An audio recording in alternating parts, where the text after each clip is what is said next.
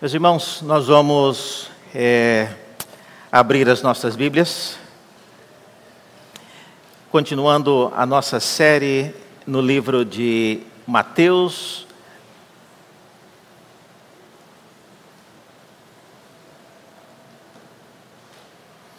Embora o, o nosso painel esteja comprometido aí, eu vou. Quem está lá atrás está vendo a visão inteira, tá? Mas isso também me ajuda aqui. Vamos ler então Mateus no capítulo 24, a partir do versículo 32 é a porção que temos diante de nós nesta manhã. Mateus 24, a partir do versículo 36. 32, perdão. Nós já vimos na semana passada que esse é um, é um o que é chamado né, de um sermão profético de Cristo, mas na verdade começou com uma, um simples comentário dos discípulos a respeito da beleza do templo. E como Jesus geralmente não deixa passar nenhum comentário feito de forma inapropriada, Jesus foi rápido na resposta e disse, em resposta ao comentário dos discípulos, mostrando a beleza do templo de Jerusalém e as pedras suntuosas, e Jesus simplesmente diz o seguinte: Eu vou dizer uma coisa para vocês, não vai ficar aqui nesse templo pedra sobre pedra. E Jesus saiu. E os discípulos ficaram preocupadíssimos com esse comentário de Jesus. Como a gente diz, né? Cortou o barato dos discípulos assim já no começo. E posteriormente, quando Jesus estava no Monte das Oliveiras, os discípulos aproximaram dele e perguntaram: Jesus, é, de volta aquele comentário que o Senhor fez, a gente queria saber um pouco mais sobre isso. E a preocupação dos discípulos era: quando essas coisas vão acontecer? A gente queria saber isso. E aí então vem a isso que nós chamamos aqui do sermão profético de Cristo. Ele explica delongadamente várias coisas que nós já vimos tem a ver até com a segunda volta de Cristo.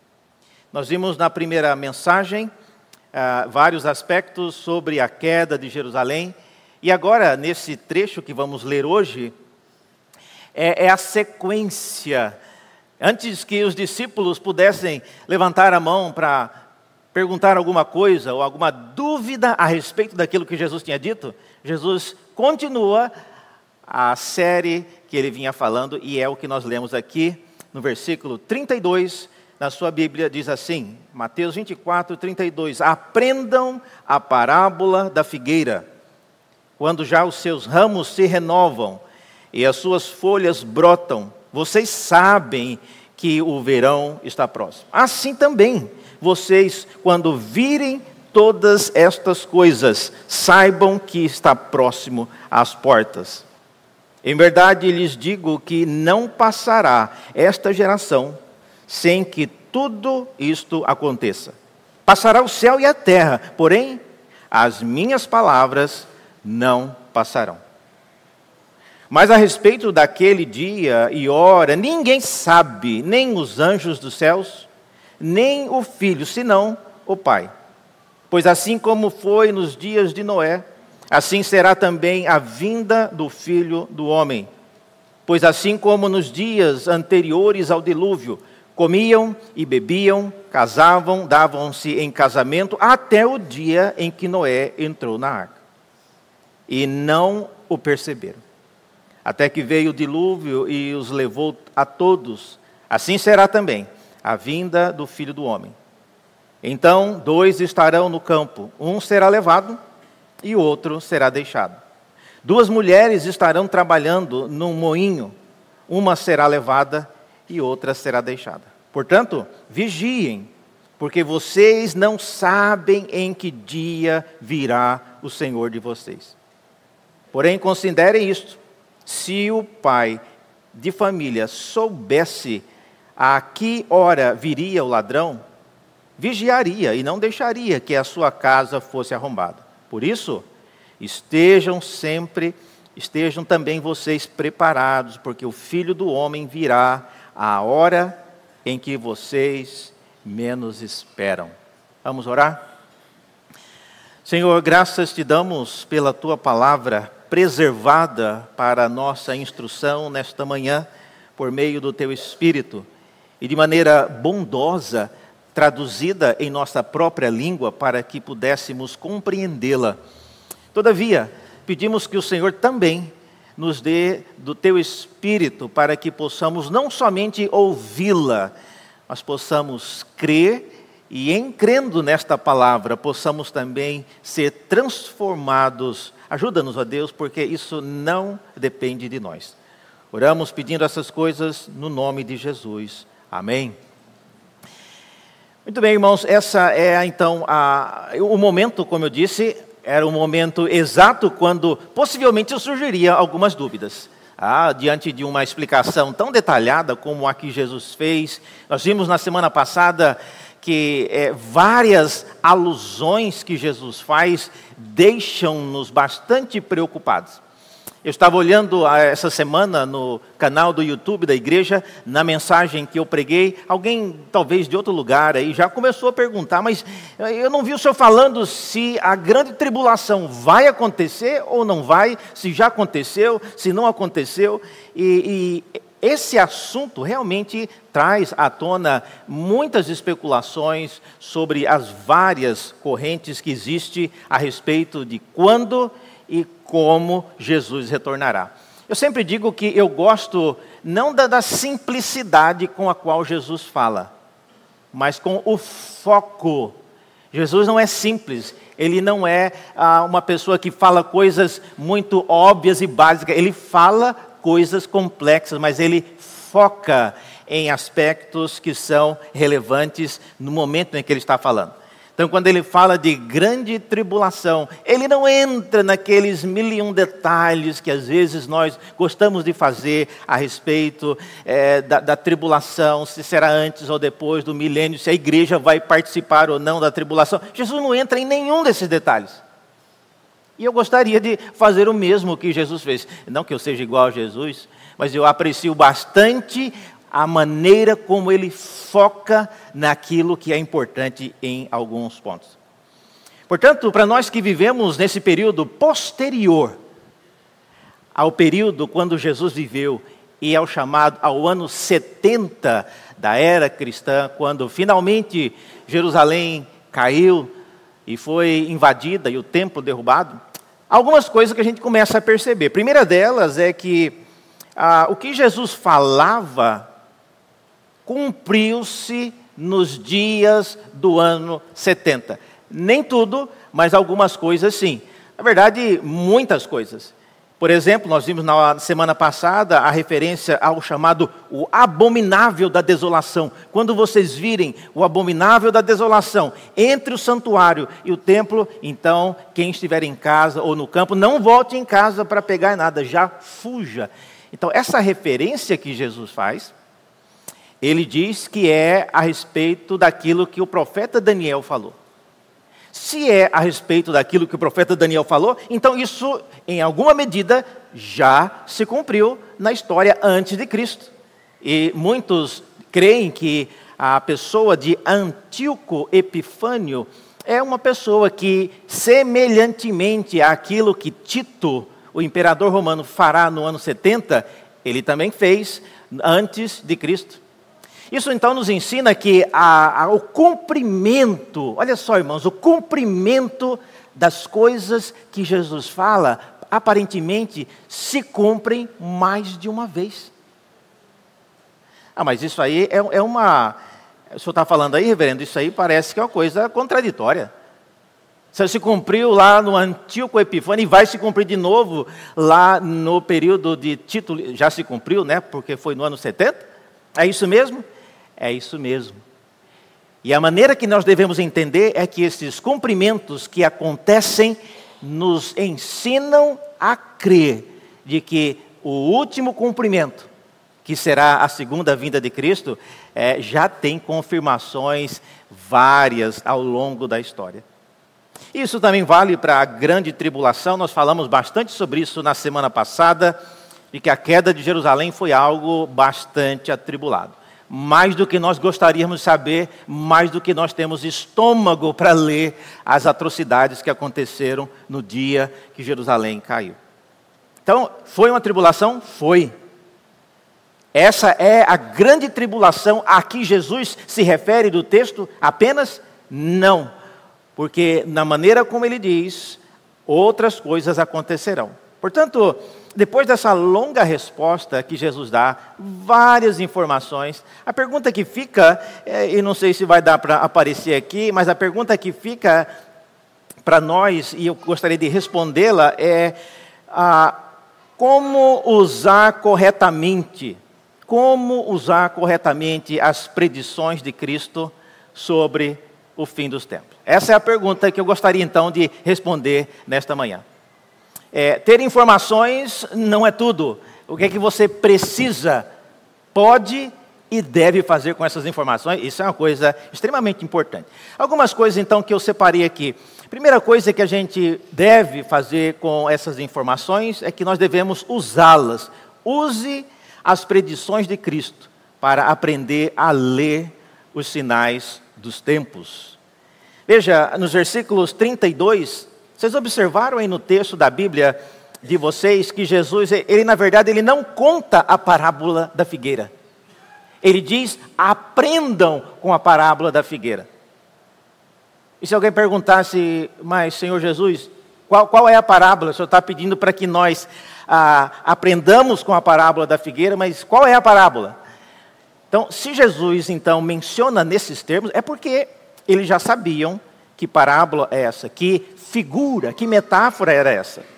E a parábola da figueira a que Jesus se referia fala de uma relação entre algo visível em nosso dia, que é o broto da figueira nascendo, gerando folhas e frutos, e algo invisível a olho nu, que é, vamos dizer assim, a posição em que nós estamos no, sistema solar. Porque Jesus disse que quando vocês veem as folhas da figueira brotando e dando fruto, vocês sabem que o verão está próximo. Quem já morou em algum local no hemisfério norte, isso é muito interessante. Quando você passa o período do inverno forte, todas, todas as árvores perdem as folhas, exceto o pinheiro. Daí usarem para a figura do Natal, porque é a única árvore que não, não, as folhas não caem. E dependendo do local onde você está, o inverno pode ser mais longo, mais curto, mas todas as árvores ficam como se estivessem mortas, os galhos pretos, nenhuma folha, nenhum pássaro, nenhum ninho, nada. E a primeira vez que eu morei fora e eu vi isso, falei, acabou a floresta, era tão bonita. Agora está tudo preto, tudo seco. Mas irmãos, é quase que inacreditável, chegando próximo da primavera, às vezes eu ia para a sala de aula numa longa calçada, passando do lado de uma floresta, e eu vi, opa, eu vi ali, um broto nasceu. Hora que eu voltava, depois no almoço, aquele broto que nasceu, já tinha mais outros dois, três, iam crescendo, e isso rapidamente explodia em, uma, obviamente, né, a primavera chegando. Então, o que Jesus está se referindo aqui é exatamente isso. É a maneira que o mundo foi criado para que nos lembrassem daquilo que acontece muito além da nossa realidade. Quantos de vocês param para pensar que, porque hoje nós estamos é, num período do ano, chegando próximo de uma estação, então isso significa que o nosso planeta está mais perto ou mais longe do Sol? Eu andei olhando essa semana, né, é uma coisa que eu devia saber, eu devia ter estudado quando eu era criança, mas ah, o sistema solar é, é algo extremamente interessante. E a maneira como o Sol, ele, a, a Terra, ela circula ao redor do Sol, são milhões de quilômetros, a uma velocidade inimaginável, mas nós estamos aqui comendo, bebendo, comprando, vendendo, estudando, a gente nem sequer se lembra que nós somos parte de um povo que está numa pequena partícula de terra que é o nosso planeta diante de tudo o que Deus criou. Portanto, essa primeira palavra de Jesus, use as minhas predições para vocês aprender a ler os sinais. E o primeiro sinal que vocês devem atentar é esse: olhe para a figueira. Eu queria chamar a sua atenção aí para duas coisas que Jesus fala aí nos versículos 34 e 35. Primeiro deles, ele diz aí que não passará esta geração sem que tudo aconteça. Essa é uma coisa que Jesus comentou aí no versículo 34. Ele diz que não passará, não passará, versículo 34, não passará esta geração sem que tudo isso aconteça. Bom, um comentário como esse traz à tona pelo menos duas coisas. Primeiro, qual geração não passará? Porque a geração de Jesus passou. A geração de Jesus uma geração nos moldes do Antigo Testamento e da leitura bíblica, geralmente são 40 anos. Jesus viveu nos anos 30 até o ano 30 depois de Cristo, mais 40 anos, eh, chega o ano 70. Então, aquela geração que ouviu as palavras de Jesus e que Jesus disse que ela não passaria sem que esses sinais acontecessem, então, certamente ele estava referindo, em alguma medida, aos eventos que aconteceram na queda de Jerusalém. Todavia, essa expressão geração não é apenas a, é no sentido temporal. O apóstolo Paulo e até o próprio Jesus usava esse termo geração como sendo tipo de pessoas. Quando ele diz, por exemplo, que essa geração corrupta que me pede sinal, eu não vou dar mais nenhum sinal, basta o sinal de Jonas. Então veja, ao usar essa expressão geração, Jesus está fazendo referência não só a um período de 40 anos, mas ele está fazendo a referência a um tipo de pessoas. Então, quando ele diz que essa geração não passará sem que esses sinais a que eu me referi se aconteçam, ele estava se referindo, sim, às pessoas que no ano 70 assistiriam a queda de Jerusalém. E posteriormente também a, a segunda vida de Cristo não seria assistida por eles, é lógico. Uma outra coisa que a gente pode perguntar, o que, que está incluso nesse pacote, tudo isso acontecerá? Jesus falou de várias coisas. Jesus falou de das tribulações, falou no final que o sol, a lua e as estrelas mudariam, perderiam a sua luz, tudo isso ele falou. Então, quando ele está dizendo aqui tudo isso, o que, é que ele está incluindo nisso? Por causa, irmãos, da, de nós hoje estarmos depois do período da queda de Jerusalém, a gente sabe que boa parte, não tudo, mas boa parte do que Jesus falou se cumpriu com a queda de Jerusalém. Então, essa expressão, tudo isso que aqui ele se refere, é, sem dúvida, uma lista de coisas que Jesus mencionou e que vale a pena nós pensarmos. Isso significa, por exemplo, por exemplo, que Jesus estava se referindo à queda de Jerusalém, mas também ele estava se referindo a algo que viria depois, porque se vocês olharem na, o que nós falamos na semana passada, ele fala de episódios que acontecerão nos céus e na terra. Portanto, é, essa é a dica que Jesus dá. Use a informação que eu estou dando a vocês para se prepararem. Não viva uma vida como pessoas que não fazem a menor ideia do que está acontecendo além daquilo que nós conseguimos enxergar. A segunda coisa que Jesus fala nesse comentário dele é que passará o céu e a terra, porém as minhas palavras não passarão. Isso é uma outra coisa, irmãos, que nos ajuda a entender o comentário que Jesus faz. O céu e a terra não passaram, E as palavras de Jesus a respeito daquilo que aconteceria no ano 70 também não passaram. Então, inicialmente pode parecer, então eu estou vendo uma contradição aí. Jesus falou que os céus e a terra passarão, mas as minhas palavras não passarão. O que, é que Jesus tinha em mente? Veja, o que ele está dizendo aqui é como se eles dissessem: olha, pode até o céu e a terra passar, mas as minhas palavras não passarão. Quais palavras? Essas palavras a que ele se referia, da queda de Jerusalém, das coisas que ele disse, quando vocês virem o abominável da desolação se posicionar próximo do santo lugar, fujam, não voltem. Se você deixou uma coisa em casa, não volte para buscar. Então Jesus falava isso para os seus discípulos, pensando, eu imagino que eram pessoas, nós já ouvimos várias. Eu lembro de quando o pastor Felipe pregava em Marcos, eu até disse para ele: Olha, pastor Felipe, a igreja vai ficar morrendo de raiva dos discípulos, porque a cada sermão você leva-nos a ver como aqueles discípulos parecia não prestar atenção, ou se prestassem, não ouviam aquilo que Jesus estava dizendo. E Jesus já sabia disso. Então, sabendo disso, e sabendo que a obediência àquelas instruções seria fundamental para a sobrevivência daqueles discípulos, ele dizia então claramente: Olha, eu vou dizer uma coisa para vocês, o que eu estou dizendo não vai passar sem que seja cumprido. Pode passar o céu e a terra, mas as minhas palavras não passarão.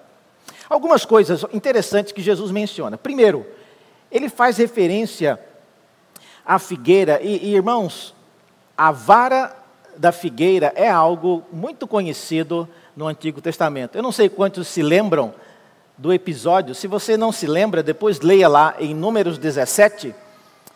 Houve um momento na história de Israel quando os, ah, os líderes em Israel entraram em conflito com Moisés, e o conflito era a respeito da liderança. E o conflito foi de tal maneira que Deus teve que chamar todos, eram 70, todos os líderes, juntamente com Arão, e disse para que cada um deles trouxessem um bordão, uma vara, e que deixasse essa vara lá na entrada do tabernáculo. E a vara que florescesse, essa seria a indicação da pessoa com quem Deus é, usa para liderar o seu povo. E a Bíblia diz que, no, eu, eu tenho o texto aqui, é, Números 17, versículo 8, fala que no dia seguinte, Moisés entrou na tenda do testemunho e eis que o bordão de Arão, pela casa de Levi, havia brotado e, tendo feito sair brotos, havia produzido flores e dava amêndoas. Veja, então o sinal da amendoeira não é algo que Jesus teve uma ideia do nada, se bem que ele podia fazer isso sem nenhum problema. Mas quando ele faz referência então à amendoeira, isso já é uma imagem é uma figura que já está na mente do povo judeu há muito tempo. Então, esse é um primeiro significado de, daquilo que Jesus chama né, da, da parábola da amendoeira. Tem, tem, um outro caso interessante que é a vara de Jeremias. Não sei quantos se lembram da vara de Jeremias? Jeremias, quando foi chamado ao ministério, é, Jesus, Deus disse a ele o seguinte: isso está no livro de Jeremias, né, no capítulo 1, versículos 11 e 12, Jesus pergunta a Jeremias numa visão: Jeremias, o que você está vendo? E ele respondeu: Olha, eu vejo um ramo de amendoeira. E o Senhor me disse: Você viu bem, porque eu estou vigiando para que a minha palavra se cumpra. Então, veja, na mente da, dos autores do Antigo Testamento e no modo como Deus se comunicava com o seu povo, a amendoeira era um símbolo da fidelidade de Deus, de que ele não volta atrás na sua palavra. Depois, se você quiser ficar para a aula depois de EBD, eu vou falar sobre isso, mas até o candelabro, lembram do candelabro que tinha lá dentro do tabernáculo? A descrição do, do candelabro era de que ele era feito, a parte de baixo dele, os ramos que saíam eram ramos de amendoeira. mostrando, lembrando da fidelidade que Deus tem à sua palavra. Portanto, aquilo que a gente pode fazer, primeira utilização correta da, das predições que Jesus fez é use esses sinais para ter a certeza de que aquilo vai acontecer. Olha, eu eu já morei em várias cidades, já mudei 32 anos de casado, eu já mudei 17 vezes. Tá? E eu já morei em diversas cidades. E uma coisa que eu aprendi a gostar muito de São Paulo é que aqui, pelo menos onde eu andei, você tem uma placa falando Autódromo de Interlagos, vira à direita, não importa se essa placa está lá na Zona Norte. Algum momento, quando esse trajeto precisar ser para a esquerda, vai ser avisado. Não é assim em outras cidades. Em cidades que vire aqui, você aí não dá em lugar nenhum, porque tinha quatro outras é, curvas que você tinha que fazer e que não foram sinalizadas. Mas para que uma população aprenda a valorizar alguns sinais, é, você tem que ter a certeza de que aquilo realmente corresponde àquilo que se propõe a fazer. Porque você tem a certeza. Eu moro aqui também perto da antiga OZEC, agora Unisa, e na Avenida Atlântica sempre teve um radar daqueles que você pode passar até a pé, que você, se estiver em alta velocidade, eles pegam. E eu, eu nunca vi um radar, pode cair as árvores, os sinais, os semáforos estão desligados, mas o radar nunca está desligado, mesmo? O radar parece que nunca a energia dele vem dos céus. E agora, recentemente, eles tiraram o radar, eles vão colocar um outro novo. Mas até hoje, todo mundo, motoqueiro, carro passa e dá uma reduzida. O radar não está mais lá. Mas tanto tempo ele esteve ali, e você sabe que o radar, ele, ele realmente funciona e ele registra ah, motoristas passando com velocidade irregular. Então, semelhantemente, irmãos, o que Deus, Jesus quer que nós façamos é não relativize a minha palavra. Não relativize aquilo que eu instruo na minha palavra, porque vai acontecer. Pode contar com isso.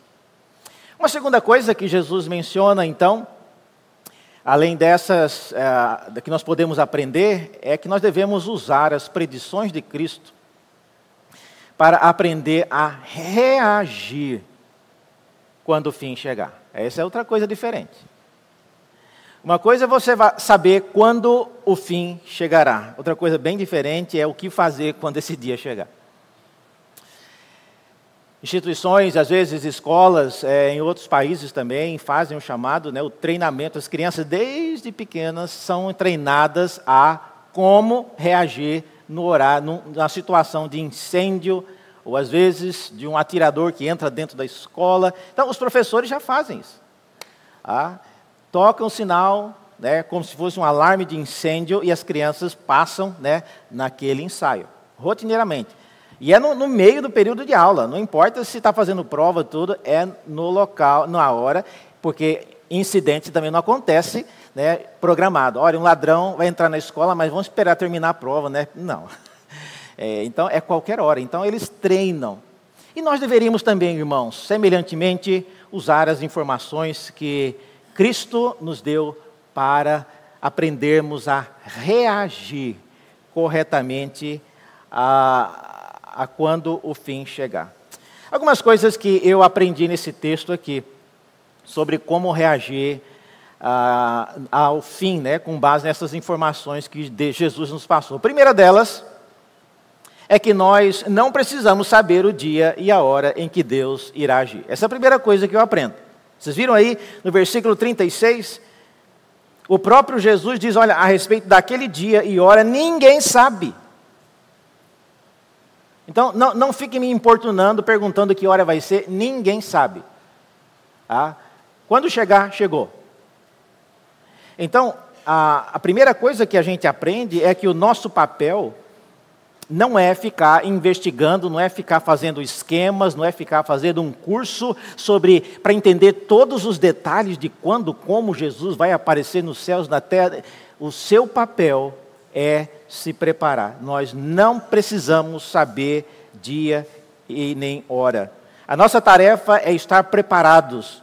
Irmãos, nunca caia na besteira de colocar hora para Deus agir. Eu vou dar uma hora para o Senhor. Eu vou dar um mês, Senhor. Eu estou pedindo para o Senhor já faz três anos. Eu cansei. Se o Senhor não me responder até o final desse mês, eu vou agir. Olha, não caia nessa besteira, porque Deus nunca se sentirá coagido por você estabelecer hora para Ele responder. Então, esse texto, Jesus parece que está bastante confortável com isso. Ele diz: olha, ninguém sabe, nem os anjos, nem eu, ah, é só o Pai quem sabe. Olha, irmão, se Jesus não está preocupado com isso, nós também não deveríamos. Então, essa é a primeira coisa que eu aprendo a respeito de como reagir. Segunda coisa, não permita que a rotina natural e legítima da sua vida te impeça de perceber os movimentos importantes de Deus na história. Eu queria que você, se você tiver uma caneta aí, é, olha uma, uma frase interessante no versículo 39. É, Jesus começa a falar dos dias de Noé. Vocês viram isso? E versículo 38 diz assim: Pois assim como nos dias anteriores ao dilúvio, comiam, bebiam, casavam e davam-se em casamento, até o dia em que Noé entrou na arca, vírgula, e não o perceberam. É isso que eu queria que você sublinhasse. Está todo mundo ocupado. Ninguém percebeu que Noé entrou na arca já. E a porta já foi fechada. Então, é, é isso que eu queria que vocês entendessem à luz daquilo que Jesus disse. Não permita que a rotina natural e legítima da, da, sua vida, que, como Jesus diz aqui, comer, beber, casar, dar em casamento, não é nada de errado com isso. Jesus não está criticando quem come, bebe, quem casa e quem dá em casamento. Ele não está dizendo maldito aqueles, ou ai daqueles que comem, bebem e casam e se dão em casamento. Não, não. Jesus está dizendo que as pessoas viviam a rotina comum deles. E eles não prestaram atenção que a porta foi fechada. Noé entrou na arca. Irmãos, a nossa vida, não importa quão ocupado você seja, você tem que estar de olho em Noé.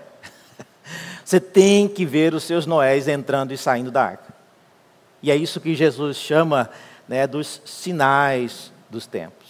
Você tem Jesus está, ele não está condenando pessoas que têm uma vida ocupada, mas ele está condenando pessoas que já se permitiram ao luxo de ignorar os movimentos importantes de Deus na história. Não faça isso. Não faça isso. Terceiro lugar, Ainda o que podemos fazer com essas informações para nos preparar é que é a responsabilidade de permanecer atento, ela é individual. Vocês viram aí no versículo 40 a famosa citação de que dois estarão no campo, um será levado e outro será deixado. Duas mulheres estarão trabalhando, uma será levada e outra será deixada. O que, que isso te comunica? te comunica que não adianta você estar junto com alguém que conhece, que sabe tudo. Não, olha, se Cristo voltar, você me avisa, tá? Fulano, né? Eu, eu, eu sou meio avoado, eu não, eu não presto atenção nem onde eu ando na rua. Então, é, me avisa, manda uma mensagem do WhatsApp. Jesus voltou, tá? Abre o olho aí, acorda. Não, não adianta. Pode estar as duas pessoas juntas, diz o texto. Uma será levada e outra será deixada. O que, que você não deve entender desse texto? Quando eu era criança, como eu disse, passava muito dessas coisas na televisão e é, nos livros, né? Ah, de que estaria o motorista do ônibus dirigindo e o motorista levado. Aí pronto, o ônibus ficou desgovernado, vai morrer todo mundo, essas coisas. Isso tudo, gente, é, é novela e não é isso a que Jesus se refere. Não há, por exemplo, aqui nenhuma referência de pessoas pedindo para entrar no céu e Jesus, não, não, eu peguei só ela, você vai ficar. Não há isso. E outra coisa, quem vai ou não para o céu não depende de você ter levantado a mão e escolhido. Da última hora, é, quer saber de uma coisa? Acho que eu vou para o céu. Não, não é assim não. Aqueles que passarão a eternidade com Cristo foram escolhidos nele antes da fundação do mundo. Então, não coloque tanta ênfase nesse fato de um será levado e outro será deixado. Então, aí você, você casalzinho novo, né? Abraçar, olha, se, se, você, se Deus levar você, Ele vai ter que me levar, porque eu não vou soltar. Não, não adianta, irmão, não adianta. E não é isso que o texto está dizendo. Mas ele está dizendo é que a responsabilidade de permanecer atento, ela é individual. Você individualmente é responsável por isso. Tá? Então, não, a palavra de Jesus não fala de ninguém tentando descobrir que dia ele retornará, não fala de ninguém pedindo para entrar na arca lá nos dias de, Moisés, de Noé. Não fala nada disso. E também não fala, está sendo colocado fora de alguém sendo colocado fora da arca porque entrou e não devia estar lá. Não, peraí, você é quem? Não, você entrou aqui, você não devia estar aqui dentro, não, fora da arca. Não, a, a ideia então é uma metáfora. Então a gente deve aprender isso. Todo mundo é responsável por permanecer atento. Em quarto lugar, o que, que nós podemos, como nós podemos nos preparar com essas palavras de Cristo? Eu aprendo que o desafio que Jesus deixou foi o de estarmos sempre preparados e não de estarmos sempre tentando descobrir quando ele virá. Eu sou de uma geração que estudou muito isso na época é, em que no Brasil não havia nenhuma Bíblia de estudo como nós temos hoje. A primeira Bíblia de estudo que chegou no Brasil é uma Bíblia chamada a Bíblia de Scofield. E é uma Bíblia é, chamada né, dispensacionalista. Ela tem uma visão bastante escatológica, bem diferente. E foi um período em que as pessoas gostavam de calcular, medindo, olhando todos os relatos de Jesus, do apóstolo Paulo, de Apocalipse, para saber exatamente quando algumas coisas aconteceriam. E olha, eu tenho que admitir que eu não gasto um minuto do meu tempo para ficar calculando, medindo quando Deus vai voltar, quando Cristo vai voltar. Porque o desafio que Jesus colocou não é esse. Ele não quer que você fique calculando, ele quer que você se prepare, ele quer que você esteja pronto. E esse é o maior desafio.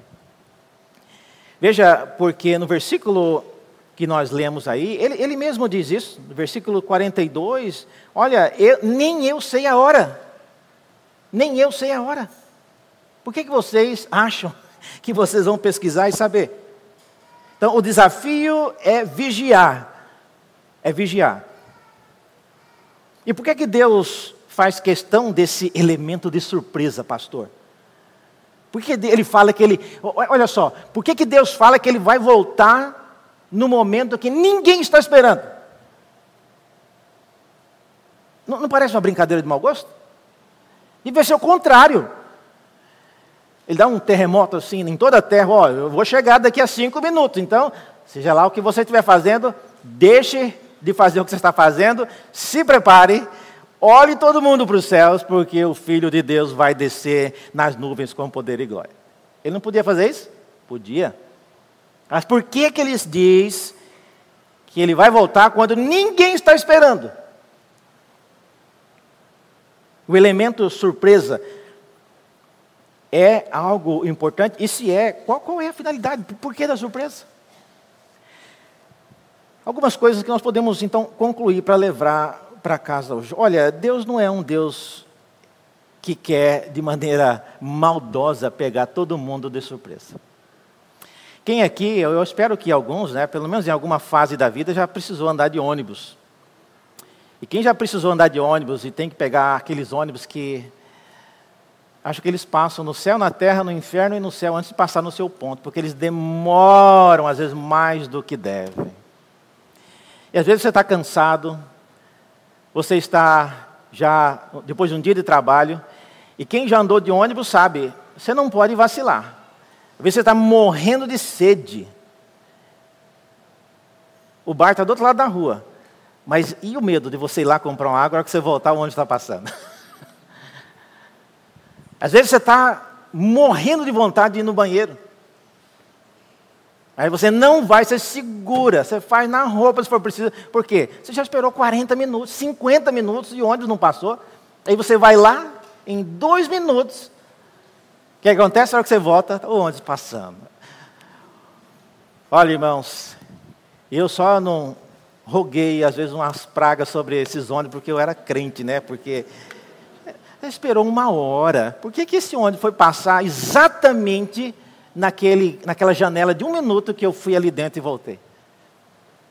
Então, quando a gente olha nesses termos, parece que, parece que Deus está brincando com a gente. Essa é maldade. Por que, que ele vai voltar quando ninguém está esperando? Ele fica olhando. Quando todo mundo estiver des, des, desatento, aí ele volta. Não, aí, aí ele está brincando com a gente. Entretanto, irmãos, isso não é verdade. Pois Jesus disse lá na primeira parte, vocês devem se lembrar disso, que ele disse que todo olho verá. Então ninguém vai ser pego de surpresa. Pode ir no banheiro fazer o seu xixi sossegado que o ônibus não vai passar. Pode comprar sua água que Jesus não vai passar. Então esse problema não é o que a Bíblia apresenta. Nosso Deus não é um Deus maldoso, brincando com a nossa expectativa. Não. Mas então, reverendo, por que ele está falando aqui que é, ele, quando ninguém estiver esperando, ele está se referindo ao momento dele chegar. Tá? Depois que ele chegar, todo mundo vai ver. Mas a pergunta é: você se preparou para aquele dia? Irmãos, a vida cristã, você não dá uma remate assim no último dia que Jesus chegar Olha, agora eu, eu, nunca li a Bíblia inteira, então deixa eu, pelo menos aqui, o Evangelho, né, leu inteiro, porque Jesus chegou. Não dá para você ler a Bíblia inteira no dia que Jesus chegar. Eu nunca tive a chance de pedir perdão para as pessoas contra quem eu pequei. Deixa eu ligar, passar uma mensagem: olha, me perdoe, Jesus está aí já, ele chegou, então me perdoe, né, desculpa aí qualquer coisa. É, não, não, não é mais o tempo. Então, essa, essa ideia de se preparar é que pegará muita gente de surpresa. A vinda mesmo, todo olho verá. Todo olho verá. E o desafio de Cristo, como vocês veem, é, ele fala, versículo 42, portanto, vigiem, porque vocês não sabem. Então, o que eu quero de vocês é que vocês vigiem. Eu não quero que vocês fiquem me importunando para saber que dia eu volto. Eu não quero que vocês fiquem perdendo a paciência e ficando excessivamente preocupados com a, quando eu voltar. Não, não preocupe com isso. Preparem-se, vigiem. E como você faz isso? Crendo na palavra dele, crendo naquilo que ele disse. Deus está interessado, irmãos, em nosso preparo. Ele quer que vivamos vida como pessoas que sempre esperaram o retorno do seu Senhor. Deus não quer que você faça um curso aprofundado para saber todos os detalhes de como será a vinda dele. Não. Ele quer que você se prepare. Ele quer que você viva uma vida sabendo que em qualquer momento a nossa existência pode ser interrompida e nós viveremos para sempre com Ele. Deus quer que você viva a sua vida, desde sempre, não é faltando os, os últimos minutos para ele voltar, desde sempre, preparando-se para viver eternamente com Ele. Porque você entende que isso é a decisão mais acertada que deve ser feita. Porque você o ama o mais do que qualquer outra pessoa. Quando você ama alguém de verdade e você sabe que ela está voltando, a demora ela acaba aumentando ainda mais o desejo de estar juntos e de poder ter comunhão com aquela pessoa. Por isso, meus irmãos, essas palavras de Jesus trouxeram para aqueles discípulos a preparação, a paz.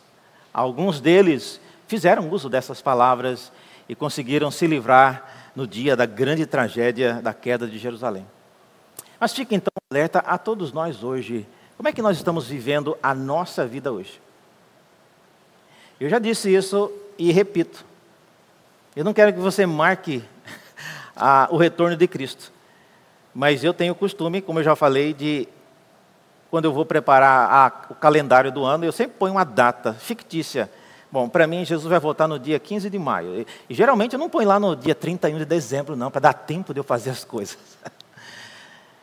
Use isso, só para dar perspectiva. Aí a gente esquece da data, aí o seu celular vai lembrar. Faça isso, até por isso. O seu celular vai te lembrar, Jesus volta amanhã. Opa! Não, né, era só um ensaio, né? Mas se ele voltasse realmente no dia que você colocou, como seria a sua vida naquele dia? Esse é o momento de reflexão. Puxa vida, eu coloquei isso aqui aleatoriamente. Olha só. Se Jesus voltasse hoje, ou amanhã, como eu imaginei que ele voltaria, eu estaria bastante devedor da santidade, da integridade esperada daqueles que viverão para sempre com Ele.